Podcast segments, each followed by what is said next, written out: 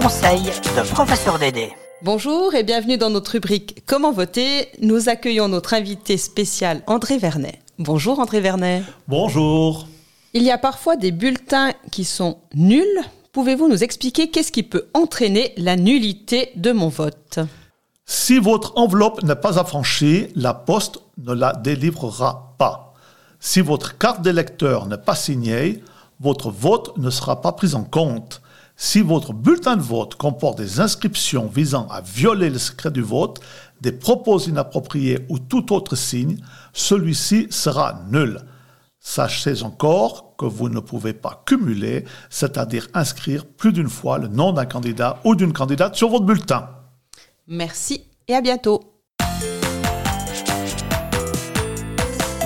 Le conseil de professeur Dédé. Vous écoutez PLR Radio.